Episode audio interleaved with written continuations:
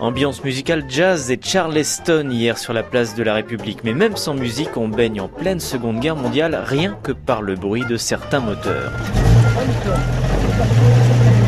Et c'est encore mieux quand on fait carrément un tour dans un camion de l'armée américaine comme Matteo. Ça fait beaucoup de bruit et c'est très cabossant. Tu veux faire un autre tour quand même?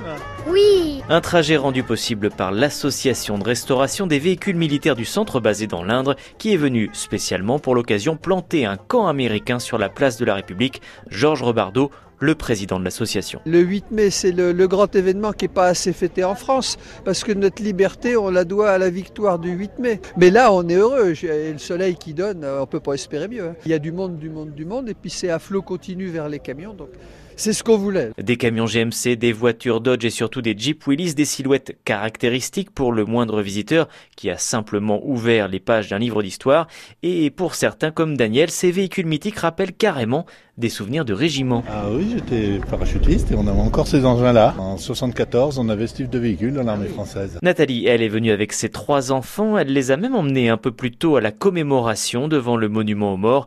Pour elle, 74 ans après la victoire, le devoir de mémoire est d'autant plus important. Je voulais vraiment euh, qu'ils participent, ouais. parce que je pense que c'est important de, euh, qu'ils soient là pour rendre hommage. Euh, aux personnes qui ont défendu notre pays. Et ce n'est pas Jean-Jacques Béranguet, président de l'Association des Amis de la Martinerie, co-organisateur de l'événement, qui la contredira. C'est là où on voit l'importance du travail de mémoire. C'est important, je crois, de, de permettre aux jeunes de mettre le doigt dessus. Le camp américain plié sera redéployé dans moins d'un mois, cette fois en Normandie, pour les célébrations du 75e anniversaire du débarquement. Le départ en cortège d'une trentaine de véhicules est prévu le 2 juin prochain depuis Villedieu.